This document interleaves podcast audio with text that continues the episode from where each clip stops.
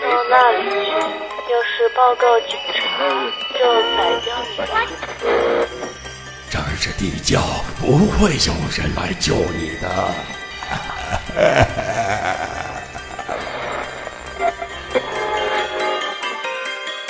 江户川乱步惊悚小说《吸血鬼》诚意奉献。正在这时，门外响起了脚步声，卧室门一开，露出了少年小林苹果似的脸蛋儿。啊，小林，东西搞到了吧？小五郎看着少年的脸问道。啊，搞到了！没想到这么容易，还是附近那所牙科医院。我一说，马上就借给我了。小林少年高兴地说着，拿出一个小纸包。小五郎接过纸包，放在桌子上，又叫文代从橱窗里拿出一个同样的纸包。桌子上连同刚才横川颈部带来的，一共摆着三个小包。横川先生，把小包打开，好好看看，比较一下，其中如果有哪两个相同，问题就迎刃而解了。不过。恐怕，横川没等小五郎说完，便明白了他的意思，连忙打开小包。三个小包裹，有一个是红色的橡皮块，另外两个是白色的石膏块，三个都是人的牙齿。其中，红色橡皮块是横川从空中飞人尸体上取下印记复制的。有一样的吗？仰卧在床上的小五郎迫不及待地问。横川逐个查看了三个牙印儿，结果失望的答道：“没有，这三个牙印儿完全不同，一看就看出来了。”接着，文代和小林又反复的看了看，回答和横川是一样的，牙印儿完全不同。这石膏的牙齿是谁的？颈部差不多已经猜到了，但是仍旧问道：“啊，刚才小林拿来的是冈田道彦的牙印。”小林花了两天的时间，了解到冈田曾经定期请一位牙科医生看病，后来找到了那位医生，才弄到手的。还有一个呢，那个就是真正的罪犯的。什么？罪犯的牙印儿？你已经知道真正的罪犯了吧？你是怎么搞来的？小五郎越来越玄妙的话语使横川大为惊奇。啊，你知道？我和三谷先生一起去搜查青山的怪宅这件事吧，就是文子小姐被囚禁的那座贼巢。小五郎说道：“听说过。当时啊，我在空宅的橱窗里发现了一些吃剩下的饼干和干酪，上面清楚的留有牙印儿。我悄悄的把那些带回来，仿制成石膏的。你说那是贼的牙印儿？那座房子已经空了两个多月了。”别人不会把食物带到那儿去的。贼曾经好几次劝蚊子小姐和茂吃饼干、干酪，可是，据说他们在被囚禁的期间，谁也没吃过一点东西。他们提供的情况也说明了，这的确就是贼吃剩下的，这就是贼当时的食物。当时有关这一发现，小五郎什么也没对同行的三谷说。只是自言自语的说了一句没头没脑的话，为什么要瞒着三谷呢？小五郎是不该隐瞒的呀，这里边一定有什么奥秘。那么这就是说，这是贼或是其同伙的牙印儿，因为当时空屋里有两个人。横川颈部终于明白了小五郎的意思。是的，但是。如果这个和在品川湾亡命的小说家的牙印儿也不一样，那就说明这个家伙还活着，而且可能正在图谋犯下某种更可怕的罪恶。你大概觉得我说的太邪乎了吧？是啊，连你也这么认为。而这里边却蕴藏着这次犯罪的秘密。谁都认为真正的罪犯就是那个小说家。事件的过程和结果都让人们这么认为。这正是贼的绝妙的计策。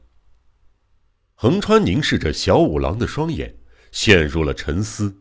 小五郎的话里边暗示着某种可怕的秘密，他觉得还差一点就明白了，还差一点儿。正在这时，客厅的门口传来急促的敲门声。小林方雄推门进来，手上拿着一封信。是谁寄来的？没有寄信人的姓名和地址。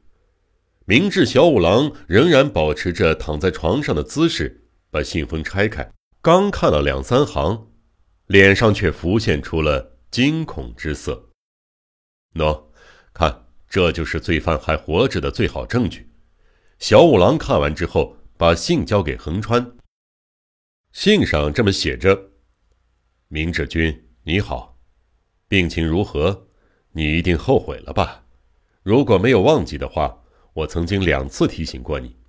有趣的是，我已经离开了这个世界，尸体埋在土里。也就是说，这封信出自一个死人的手里，一封从地狱里发给你的信。你不觉得有趣吗？且说我这一次给你写信的动机，仍是提醒你，也可以说是发出警告。你尽管躺在病床上，可还是不安分呢。据说。继续在为侦查忙个不停。小林方雄今天早晨干了些什么，我一清二楚。我奉劝你还是歇着好好养病，别狗拿耗子多管闲事儿，否则下一回我就要动真格的了，让你去见阎王。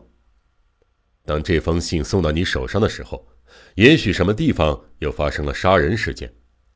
不管你怎么焦躁不安，我将依然按照原定计划。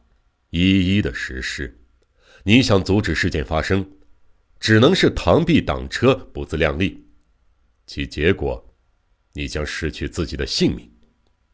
最后，我再重复已经说过的话，你必须立即停止侦查，别再纠缠不休了，不然你将难逃厄运。这封信的措辞还真够不客气的，简直是目中无人啊！明智小五郎躺在床上，眼睛望着天花板，说道：“横川警部焦急的大声吼了起来：‘什么？收到这封信的时候，又发生了杀人事件？这到底是怎么回事？’我们没有力量防止犯罪，杀人事件肯定会发生。这时候，隔壁房间的电话铃刺耳的响了起来。‘喂喂，是明智大侦探那里吗？我是三谷。’现在在烟柳家，不知道怎么搞的，这儿又出事了。管家齐藤老人不知道被谁杀害了，请把这一情况赶紧向明智大侦探报告。假如能下床，请他务必来一趟。文代接的电话，听到后大吃一惊。他说：“小五郎病还没好。”三谷又说：“那么就请你先把这事儿转告给他吧。”说完，电话就挂上了。文代回到卧室。把情况述说了一遍。小五郎一听，急得从床上一咕噜坐了起来。文代，拿衣服来，我可不能老这么躺着呀。横川和文代劝他不要着急，最后商定由警部和小林到烟柳家去。到那以后，马上打电话告诉我情况啊。小五郎虽然因为肩膀疼痛不得不躺在床上，可是仍然放不下心。横川警部和小林一到烟柳家，脸色苍白的三谷慌忙迎上来，把他们引到一间屋子里。刚才正和小五郎在谈这个案子，小五郎认为贼还活着，还在继续犯罪，没想到他的判断这么快就应验了。横川把贼的预告信以及小五郎还不能外出的事情简要的说了一下。贼预告了今天的事情，三谷惊异的问道。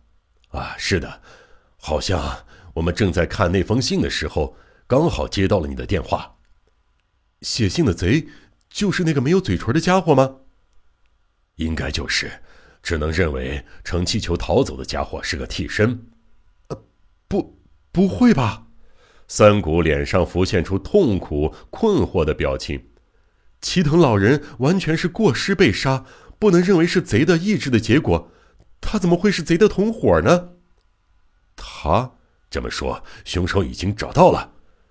是啊，完全是过失杀人呢。三谷哭丧着那张苍白的脸，痛苦的扭着身子。凶手是谁？警部追问。都是我不好，要是没有我，就不会出这种事儿了。三谷显得惊慌失措。是谁？凶手抓到了吗？逃走了。可是，一个身边带着孩子的女人是跑不掉的。一个带着孩子的女人，莫非是？是啊，就是这儿的女主人文子小姐。是文子小姐误杀了齐藤管家呀！这意想不到的凶手是横川警部，顿时目瞪口呆。悬疑、惊悚、恐怖、恐怖、推理、推理，《江户川乱步小说集》，我是播讲人赵鑫，让我们一起走进这个光怪陆离的世界。光怪陆。